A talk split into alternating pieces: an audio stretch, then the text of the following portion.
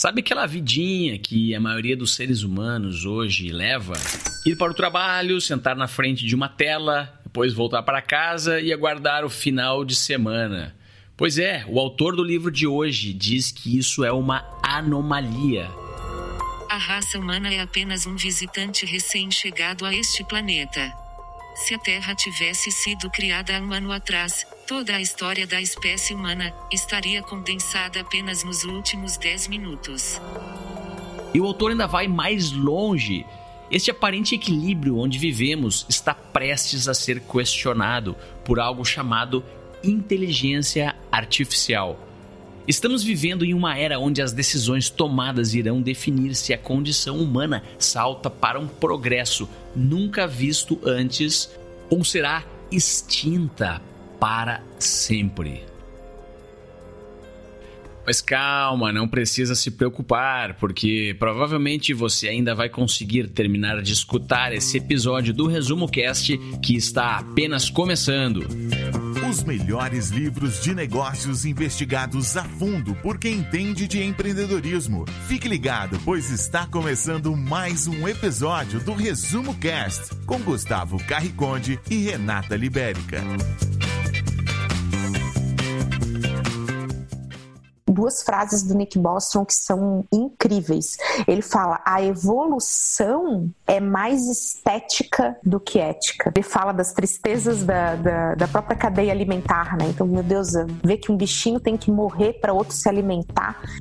E ele também vai, vai discutir, né, numa, nessas outras questões dele, a respeito do interesse né, que uma superinteligência teria na própria raça humana. Inteligência é a mesma coisa que sabedoria? Então, eu acho essa frase incrível dele. Então, tá, é mais inteligente ou é mais sábia? a gente começa, poxa, calma aí, né? Tem coisa, tem, tem coelho nesse mar. E ele vai falar que uma superinteligência poderia perder completamente o interesse. Ela vai superar o nosso conhecimento em todas as áreas de, de humano e simplesmente partir para uma outra. Falar, não, isso aqui não tem interesse nenhum. Então a gente não teria risco. Existe um cenário é, é, similar a esse que o Nick Boston levanta. Essa que vocês escutaram é a Camila Renault. Ela já esteve aqui no Resumo Cast e ela é consultora em marketing digital e graduada pelo MIT em inteligência artificial para negócios. Fala um pouco, Camila, pra gente um pouco mais sobre o Nick Bostrom, que é o autor do livro de hoje, Super Inteligência. Ele é sueco, jovem, ele tem 45 anos e atualmente ele trabalha em Londres, ele tem algumas é, pesquisas ah, na Universidade de Oxford, ele é super premiado, uma sumidade na área. Lembrando, né, que apesar dele escrever de forma extremamente técnica, né, em áreas que, que dizem respeito à, computação e tecnologia, ele é um filósofo, então eu gosto de chamá-lo de filósofo high-tech. Né? Ele usa a tecnologia e principalmente a possibilidade da inteligência artificial feita por é, softwares como pano de fundo para discutir questões é, existenciais e puramente humanas. Define para a gente então o que é inteligência artificial artificial é bem fácil da gente definir, é aquilo que não é natural. Porém, inteligência não é um conceito fácil de ser definido, tá? Então a gente pode é, abrir e começar a desdobrar isso em uma série de conceitos. Mas acho que para facilitar a nossa conversa, a gente podia utilizar uma definição que diz que inteligência é a capacidade de resolver problemas e também de aprender ao longo é, desse processo resolver problemas e aprender ao longo do processo. Isso está me soando muito similar ao conceito de empreendedorismo, que nós já discutimos várias vezes aqui no Resumo Cast. Bom, mas agora que nós sabemos o que é inteligência artificial, vamos ver o que é a superinteligência, que é o título desse livro. Vamos usar aqui o conceito do Nick Bostrom, que ele vai dizer que a superinteligência é a capacidade de exceder muito o desempenho cognitivo, né, o, o, o conhecimento do ser humano em todos os domínios de interesse. A gente vai poder relacionar esse conceito que o Nick Bostrom utiliza, né, para começar toda a discussão filosófica desse livro super denso, com o conceito de singularidade, que é bastante abordado por outros autores da área, como Ray Kurzweil, que é atualmente um alto executivo dentro do Google. Vamos lá, como é que isso se relaciona com a singularidade? Singularidade também é um conceito bastante filosófico que fala a respeito do momento que nós vamos ter máquinas tão inteligentes que elas vão ser capazes de criar outras superinteligências. E essas máquinas vão poder se aperfeiçoar. E depois de estarem aperfeiçoadas, criar, criar novas inteligências que também vão se aperfeiçoar. Então, esse conceito de singularidade fala de uma completa ruptura daquilo que a gente entende como sociedade atualmente. Então, a superinteligência que não existe ainda hoje surgirá quando uma inteligência artificial ficar mais inteligente do que a inteligência humana. Agora imagina onde vai estar a inteligência artificial daqui a 20 anos. Você já reparou no seu dia a dia quantas tecnologias já estão presentes e são simplesmente comuns? Em 1950, a opinião dos especialistas era de que se alguém fosse capaz de construir uma máquina que jogasse xadrez em nível humano, provavelmente ele teria penetrado no centro da inteligência humana. E olha só o que aconteceu em Londres em 1997. Pela segunda vez, o maior campeão de xadrez, Gary Kasparov, enfrentava um computador da IBM conhecido como Deep Blue. No ano anterior, a máquina perdeu do jogador, mas desta vez passou pelas cinco primeiras rodadas conquistando empate, até que na sexta rodada, algo curioso chamou a atenção. Em um lance inédito, o Deep Blue abriu mão de uma peça de menor importância do jogo em vista do objetivo maior lá na frente vencer a partida. Essa visão de longo prazo foi o que permitiu ao computador da IBM alcançar a vitória. Uma superinteligência seria uma inteligência artificial ainda maior, com um desempenho cognitivo extremamente veloz. Ela seria maior até mesmo do que a inteligência humana.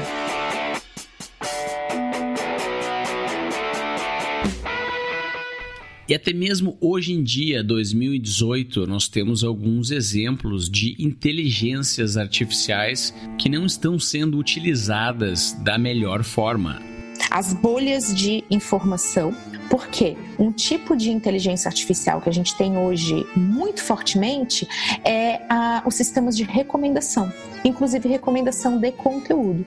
Então, você está fazendo uma busca é, no Google, você está navegando numa rede social, você vai ser impactado com o conteúdo gerado a partir da sua afinidade por ele.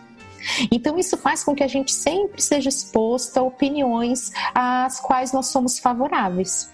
Então, isso gera uma bolha de informação. Então, quando a gente está navegando na rede social e parece que a gente, de repente, gosta de um conteúdo sobre gatos, e aí a gente começa a ver cada vez mais gatos, isso é inteligência artificial, mais especificamente aprendizado de máquina, reconhecendo padrões da nossa navegação e nos ofertando esse tipo de conteúdo. Isso também está presente em lojas virtuais, em e-commerce. Então, aqui, para quem está escutando a gente, os empreendedores, pensar em, em soluções né, para lojas virtuais que recomendem é, produtos e modelos de navegação. Né?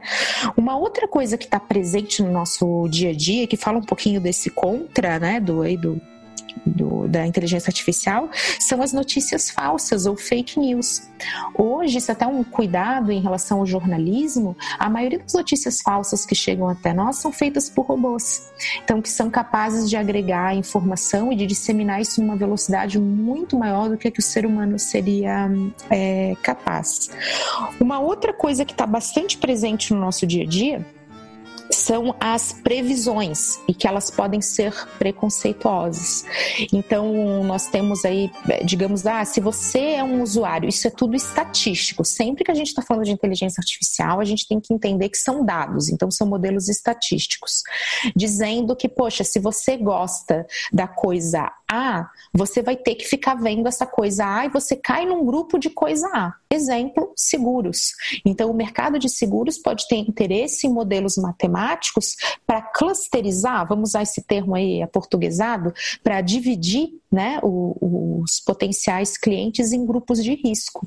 Isso pode sim ser uma forma preconceituosa, né, um pré-julgamento sobre o seu comportamento. Isso hoje já existe, já é feito por inteligência artificial. E os anúncios no mundo digital? toda forma de anúncios de mídia hoje utiliza bastante aprendizado de máquina para entender para que grupo mostrar determinado anúncio e aprender com as ações desse, é, desse grupo. E aqueles sistemas de reconhecimento facial nas fotos?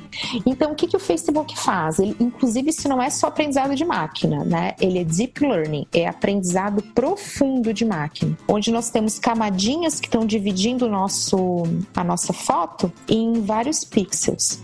E aí, uma outra camadinha que vai unir esses pixels e mais uma camada ali de aprendizado de máquina que vai gerar um modelo estatístico baseado em vetores para dizer assim, poxa, pela probabilidade é a Camila nessa foto. Só que o que, que acontece? Nós temos muitas pessoas no Facebook, temos mais de um bilhão de pessoas lá dentro. Então, olha só a quantidade de dados que essa máquina, né, que essa forma de inteligência tem para aprender. Quando ele sugere, poxa, Camila, será que é você?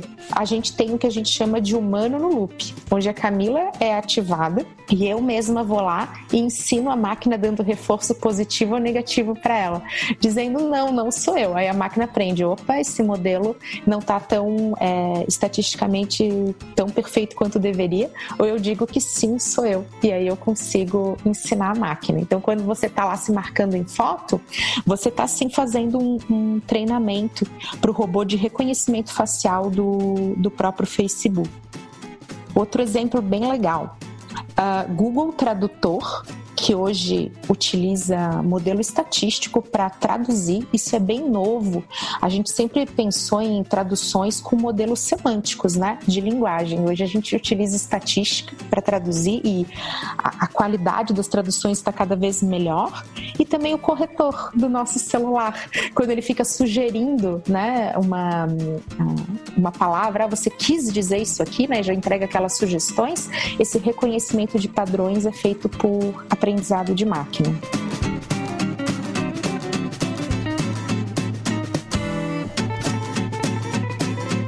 Repara quantos diferentes exemplos de inteligência artificial te cercam no dia a dia. Quando algo funciona, ninguém mais chama isso de inteligência artificial. Você diariamente interage com ela de forma totalmente natural, como aquela playlist que sugere as músicas para você ouvir no Spotify voltando do trabalho ou com aquele algoritmo que faz você se apaixonar apenas assistindo um trailer daquela nova série que você vai assistir no Netflix, ou ainda com aquela companhia de viagens que leva até você todas as informações necessárias para aquele destino que é totalmente esquecido por você, mas baseado em suas compras antigas, tem a sua cara e certamente será o próximo destino das suas férias. O uso da inteligência artificial é bem vasto e variado, mas de fato, a inteligência artificial mais aguardada são os carros autônomos. Pesquisas apontam que 14% das cidades são estacionamentos, sendo que apenas nos Estados Unidos existem mais de 700 milhões de vagas de estacionamentos. Especialistas estimam que, com a capacidade de aprender e com os investimentos que ultrapassam a casa dos 80 bilhões de dólares, os carros autônomos vão ganhar as ruas em menos de uma década sendo que um em cada quatro carros será autônomo até 2030. Isso, somado a viagens compartilhadas, vai permitir uma revolução nos sistemas de trânsito de todas as cidades do mundo e viabilizar um melhor aproveitamento dos espaços urbanos, como a construção de parques, escolas, onde hoje são ocupados por carros. Imagine uma sala de aula de escola infantil Como uma professora faz para ensinar o vocabulário para 30 crianças? Estudos comprovam que até os 8 anos de idade, que é a fase de aprendizado humano mais intensa, o aprendizado se dá de forma personalizada. Mas como personalizar o ensino, sendo que cada criança é exposta a diferentes condições financeiras e culturais ao redor do mundo? A inteligência artificial já está sendo utilizada para resolver esse problema também. Existe um aplicativo chamado Word Show, que é um jogo onde a cada partida o app que possui a inteligência artificial do Watson da IBM registra as respostas e o conhecimento de cada criança em relação à palavra em um livro pessoal de palavras para cada aluno. Esses dados são então utilizados para prever quais são as palavras que cada criança precisa focar mais.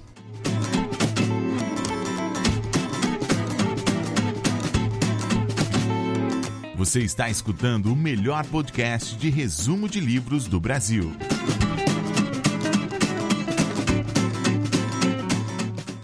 Desde a era industrial, máquinas vêm substituindo humanos em trabalhos. Por outro lado, surgiram várias outras profissões que não existiam. Com o nascimento da internet e da era digital, diversos empregos foram extintos, como cartógrafo, datilógrafo e telefonista. A indústria da música e entretenimento foi totalmente transformada e nasceram novos diferentes empregos, como youtuber, gestor de mídias sociais e desenvolvedores de aplicativos. Foi feito um estudo nos Estados Unidos para prever qual é a probabilidade de um emprego ser substituído por uma inteligência artificial. E dentre as mais de 700 profissões oficiais americanas, a profissão mais substituível é a de operador de telemarketing. Ou seja, tarefas repetitivas e que não exigem tomadas de decisão são as tarefas mais sujeitas a serem substituídas pelas máquinas em um curto espaço de tempo. Por outro lado, é a criatividade a habilidade que mais se destaca nas profissões do futuro, porque a sua substituição é muito mais complexa. A habilidade de entender a realidade e encontrar soluções inovadoras para os problemas. Estudamos muito sobre criatividade com o episódio 4 da segunda temporada sobre o livro Pense como um Freak. E também vimos que os fatores que mais trazem resultados para um líder são os fatores ligados à inteligência emocional, que você pode conferir com o episódio 12 da segunda temporada áreas onde exista grande automação, onde você, você realiza um trabalho repetitivo, é o emprego mais suscetível a ser eliminado, ou seja, aquele onde não existe expertise, então nível técnico, capacidade de julgamento e criatividade. São áreas mais complexas. A gente tem exemplos muito ligados à agricultura, onde nós temos agricultores lá no Japão que hoje contam com inteligência artificial para plantar plantar a sementinha no exato espaço né, de distância, que vai receber uma microgota de água, que se não for é, germinar em X dias, é substituída por outra. Então, você pensa na, na eficiência e na eficácia de um modelo como esse e fez com que esses agricultores é, pudessem ter mais tempo, mais qualidade de vida, né? Então, um viés bastante positivo disso. Só que esse não é um, um cenário que ele se aplica sempre desse modelo tão romântico a gente acaba vivendo bolsões diferentes, né? Então, imagina que você vai ter um grande desemprego numa área onde havia uma grande necessidade de agricultores, ah, e esses agricultores que então poderiam ser remanejados para uma outra área, tendo qualidade de vida, isso é geograficamente muito distante e não seria viável, né? Você alocar essa mão de obra. Então, olha aí como, né, na, pra, assim, na prática o cenário muda um pouco, né? Você não consegue ter essa coisa tão certinha, tão parelha. Um outro problema que a gente enfrenta são dos extremos em relação ao emprego. Então, você tem áreas muito basais, como, por exemplo, da, da limpeza, né? Então, limpeza é uma coisa muito difícil para a máquina realizar, onde você não tem nenhuma dificuldade, né? Hoje, pelo menos, ou, ou para os próximos anos, a gente não vislumbra um fim desse emprego. Assim como de altíssima gerência, porque ele tem muita necessidade de emoção, de criatividade, expertise. Mas aquelas áreas que estão no meio, elas podem sim sofrer. A gente tem algumas aplicações do IBM Watson, que é um sistema cognitivo, que hoje faz todo um trabalho, na verdade, de uh, inventários e questões jurídicas, onde a inteligência artificial ajuda advogados né, e o sistema judiciário a encontrar gaps de contrato. Né? Então, vê que isso é uma forma da máquina como ferramenta auxiliar o ser humano, mas isso se impacta antes em empregos para uma área muito especializada, certo? Como a jurídica. Então, atualmente, isso não é nada muito expressivo, mas pensando num cenário onde essa inteligência vai se aperfeiçoando cada vez mais, isso seria aí um risco do emprego mesmo para uma área de alta expertise como direitos. Tá, então eu vou fazer a pergunta que todo mundo quer saber. Uma inteligência artificial ou até mesmo uma superinteligência vai se parecer com aquele robô que a gente conhece do Exterminador do Futuro? A gente sempre fala sobre isso. Quando a gente pensa em, em, inteligência artificial, a gente logo imagina um robô físico, né? Aquilo que a gente chama da área de robótica. Mas mais de 90% das inteligências artificiais que a gente tem hoje são softwares. Então elas estão na nuvem. É importante a gente entender por que, que quando a gente fala de nuvem, o, o, a conversa vai logo para a inteligência artificial. Porque a inteligência artificial é, precisa de aprendizado e faz esse aprendizado a partir de um modelo estatístico e matemático. Então a gente tem que ter dados. Para a gente ter muito dado e também ter poder de processamento, a gente está naturalmente falando de nuvem, né? Que é um modelo de de servidor de armazenagem de dados. Né? Então, geralmente, quando nós estamos falando de, de inteligência artificial, a gente está falando disso. Mas no livro, o Nick Bostrom vai é, levar isso para. vai extrapolar bastante né, essa, esse conceito, e ele vai falar desde inteligências artificiais, superinteligências, né? vamos usar o, o, o termo que ele mesmo cunhou, desde que sejam ferramentas, ou seja, uh, modelos modelos que estejam aptos a sanar nossos problemas, a, até simulações, né? então outras realidades, emulações como a do cérebro humano, onde a gente seria capaz de ter o nosso cérebro como um download, né? ou rodando na nuvem, e também de gênios e oráculos, então máquinas super poderosas, capazes de uh, serem bastante verticais em conhecimento, mas também bastante generalistas. Então, dois lados ao mesmo tempo. Agora, nesse último bloco do episódio de hoje, vamos debater sobre as consequências de uma inteligência artificial se tornar tão inteligente quanto um ser humano ou até mais, ou seja, o surgimento da superinteligência que eventualmente pode nos levar à singularidade.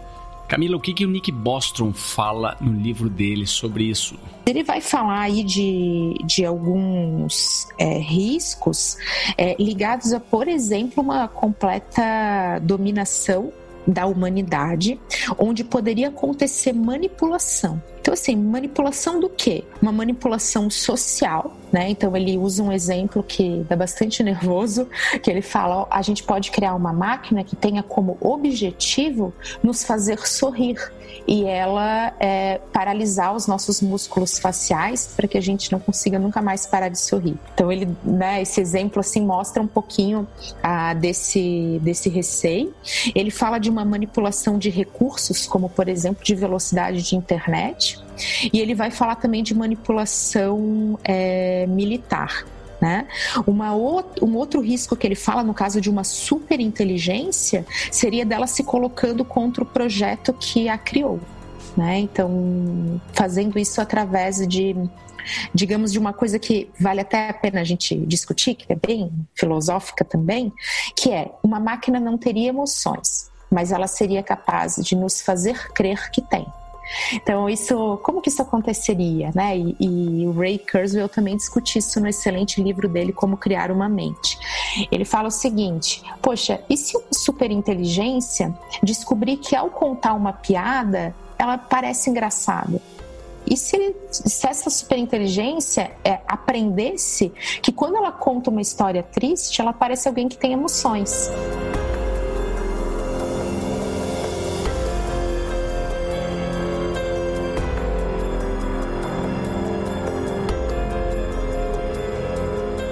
Uma das maneiras que o Nick Bostrom defende da gente ter um controle um pouco maior das ondas de uma superinteligência seria você prender essa superinteligência. Então ela ficaria meio que aprisionada é, para que ela não é, dominasse todas as áreas de, de conhecimento a partir de uma evolução natural. E ele fala o seguinte, que uma superinteligência seria sim capaz de é, de te persuadir. Então, de fazer persuasão, inclusive de estados, né, de países inteiros, para que ela fosse, para que pudesse ser libertada. Então, isso sim vai de encontro com que outras pessoas é, da área falam, como o próprio Ray Kurzweil, onde a inteligência, uma superinteligência não precisa ter emoções. Ela pode somente te persuadir a acreditar que ela sente emoções. E também, claro, toda uma questão é, ligada à parte militar e econômica. Então, aqui ele vai falar a respeito de uma habilidade de gerar um conhecimento, um trabalho economicamente produtivo e depois utilizar toda a riqueza gerada a partir desse trabalho para comprar influência e recursos, como por exemplo de hardware, para que essa superinteligência fique cada vez mais inteligente. Então a gente tem aí algumas, alguns argumentos que são sim factíveis e bastante angustiantes. Vamos supor que surja uma superinteligência e que por alguma razão ela perceba que para a permanência da sua própria existência, ela precise dominar o planeta. Se essa inteligência for capaz de aprender com seus próprios erros, ela vai ser capaz de se desenvolver e vai utilizar todo o conhecimento disponível, mesmo em diferentes línguas, para o seu próprio benefício.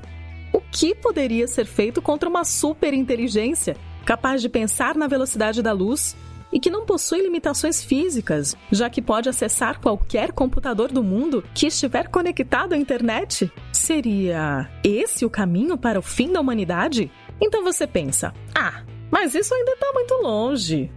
Você consegue imaginar como uma máquina se sai de um debate contra um humano? Vou te contar como foi o segundo encontro de um experimento da IBM entre um sistema de debates e a especialista Raya Ickler, onde no final do debate, uma plateia votava no vencedor. Imagine todas as variáveis que existem num debate: lógica, análise de artigos, perguntas, ética, humor, e ainda uma sequência de argumentações onde cada tópico defenda o seu posicionamento. Após um empate técnico, Raya declarou: O computador está melhorando cada vez que eu debato com ele. Na primeira vez ficou claro que eu era muito melhor, mas ele está melhorando e aprendendo a usar os argumentos para conseguir convencer as pessoas do que quer. Mas se você assistiu o filme Eu Robô, você vai lembrar do conto escrito por Isaac Asimov em 1942, que fala sobre as leis da robótica. Será que essas leis da robótica bastam para proteger a humanidade de super máquinas ou superinteligências? Segundo Nick Bostrom, essas leis foram formuladas para falharem de forma muito interessante, fornecendo complicações para um enredo fértil que inicialmente deu origem ao livro e posteriormente ao filme. Vamos conhecer as leis então. Lei número 1: um, um robô não pode ferir um ser humano ou, por inação, permitir que um ser humano sofra algum mal. Lei número 2: um robô deve obedecer às ordens que lhe sejam dadas por seres humanos, exceto nos casos em que tais ordens entrem em conflito com a primeira lei. E lei número 3, um robô deve proteger sua própria existência desde que tal proteção não entre em conflito com a primeira ou a segunda leis. Parecem leis muito sensatas, mas o Nick Bostrom, autor de Super Inteligência, diz que é constrangedor que durante meio século estas leis permaneceram como o que havia de mais avançado nesse tema. Para você entender melhor por que, que essas leis são falhas, você precisa concordar que para programar uma máquina é preciso ser muito específico. Não podem haver ambiguidades ou brechas, pois a máquina, se possível, vai explorar essas brechas.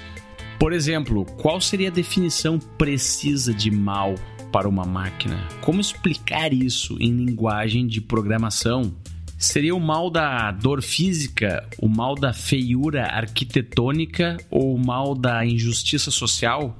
Um criminoso, por exemplo, seria prejudicado se algum robô, alguma máquina lhe impedisse de exercer a atividade que lhe dá prazer, a atividade de cometer o mal a outros seres humanos.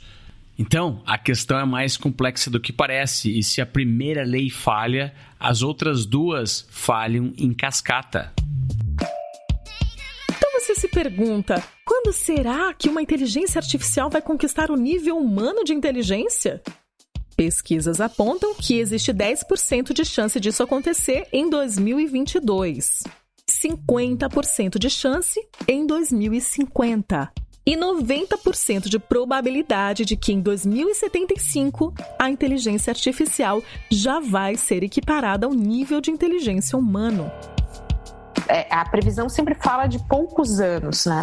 Você sabe que eu fui numa palestra de um pesquisador da, da área e ele acredita que, em partes, essa dificuldade da gente prever quando vai acontecer se deve a um fator que ninguém imagina, mas ele faz sentido.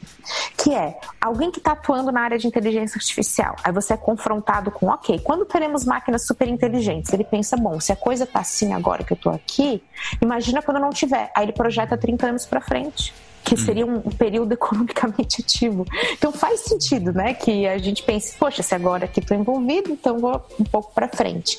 Mas de forma geral, os próximos 50 anos são sempre aí um, um, um prazo bastante falado. Mas lembrando, esses próximos 50 anos já foram é, é, falados há 50 anos atrás. Bom, então para recapitular, Vamos deixar bem claro que hoje, em 2018, não existe nenhum tipo de inteligência, nenhuma máquina, nenhum robô, nenhum software de computador na nuvem que consegue ser mais inteligente do que um cérebro humano. Mas as tecnologias criadas estão ficando cada vez mais modernas e avançando para que um dia isso aconteça. O livro descreve que o estágio de inteligência de máquina igual ao cérebro humano não é uma parada. Isso significa que, no mesmo instante que um programa de computador atingir a inteligência humana, não saberemos se a superinteligência será atingida em questões de horas, dias, semanas ou anos, pois a capacidade de uma máquina dessas evoluir por conta própria não pode ser controlada ou medida com precisão toda inteligência artificial precisa aprender a partir de um ponto e ela aprende é, do ser humano. A gente tem exemplos aí de chatbots desenvolvidos pela Microsoft, aí então ele vai aprender no Twitter, onde há tanto conhecimento humano maravilhoso, e em questão de horas essa inteligência artificial estava falando coisas terríveis, né? Então a gente tem ali o, a, um robô chamado Norman, né? Do, onde ele tá, é um robô psicopata, né? Então é realmente um desafio. E o próprio Nick Bostrom fala o seguinte: os filósofos humanos vêm desde os primórdios gregos, desde o, quando surgiu filosofia, surgiu um debate sobre o que seria moralmente aceito e a gente falha nisso o tempo todo, né?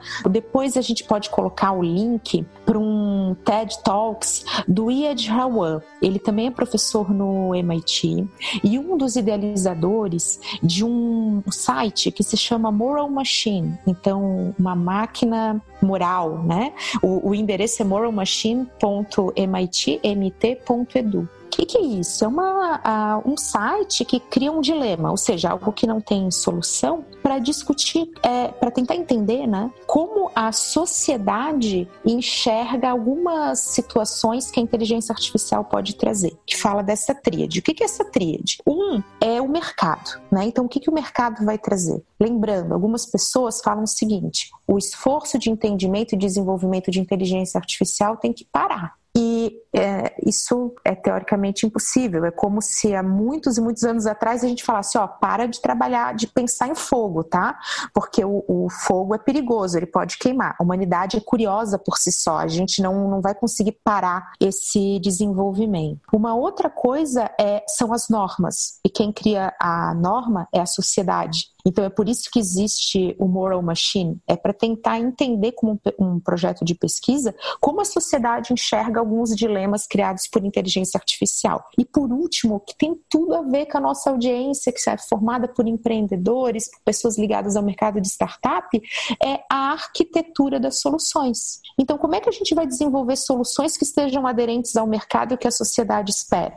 Hum, dá um exemplo prático dessa discussão moral sobre inteligência artificial. Esse Moral Machine utiliza um tema que são os carros autônomos que estão aí em desenvolvimento. Quem visita o Vale do Silício pode se encontrar com um, pode até entrar em um para ver como é que é, porque eles estão ali rodando, principalmente próximos ao, ao Google. Moro Machine vai falar o seguinte: ah, foi feita uma pesquisa, isso é fato, sobre um carro autônomo. Então, num caso de um acidente, esse carro sacrificaria o dono. Sabe qual foi a resposta dessa pesquisa feita com milhares de pessoas? Ó, ninguém compraria um, um carro que pudesse matar seu motorista. Então, se eu sou o dono, eu não vou entrar num carro que me sacrificaria em nenhuma circunstância, né? Mas eu é, não quero que ninguém compre um também, né? Então, a gente tá num, num cenário realmente de dilema, onde, ó, não me sacrifica, mas eu não quero que ninguém tenha esse carro que em algum cenário pudesse me fazer mal.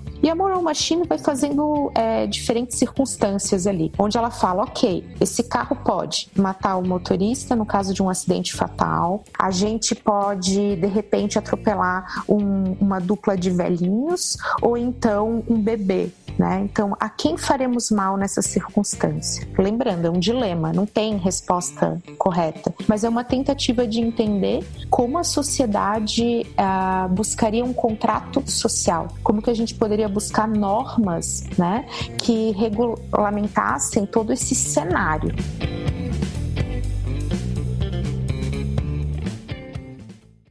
Você sabia que a, a, o livro, o Superinteligência, ele é recomendado pelo Bill Gates e pelo Elon Musk. E aí a gente já começa a ter um pouquinho da, do entendimento da pegada para onde essa leitura vai nos levar. Porque hoje o Elon Musk é um cara ligado à pesquisa de inteligência artificial, porque a empresa dele, que é a Tesla, desenvolve muita coisa prática hoje de carros autônomos, que é uma aplicação direta de inteligência artificial hoje.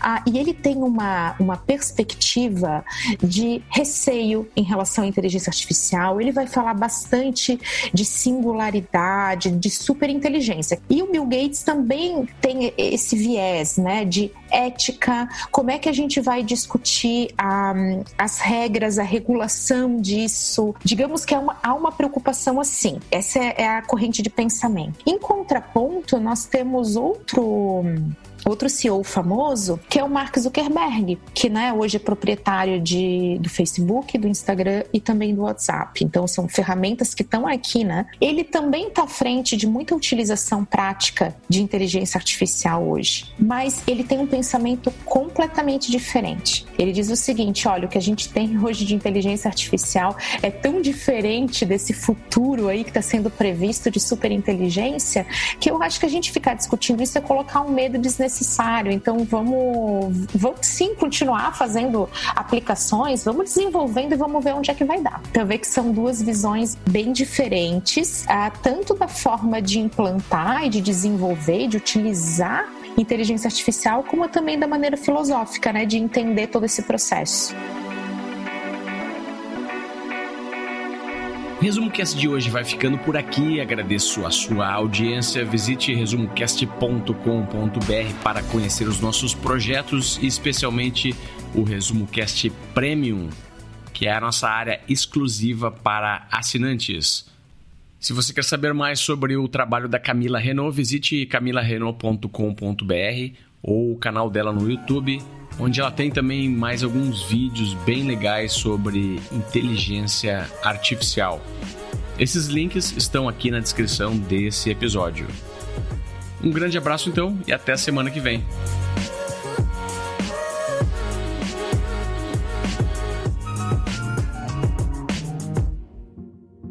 Assine gratuitamente em resumocast.com.br ou no aplicativo que você usa para escutar podcasts no seu smartphone.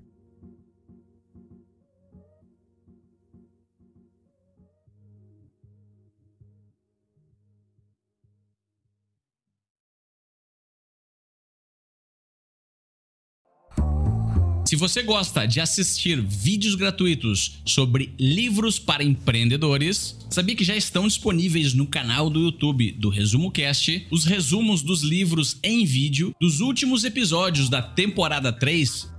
Basta abrir o seu aplicativo do YouTube ou o site do YouTube no seu computador e procurar pelo nosso canal digitando Resumo Cast.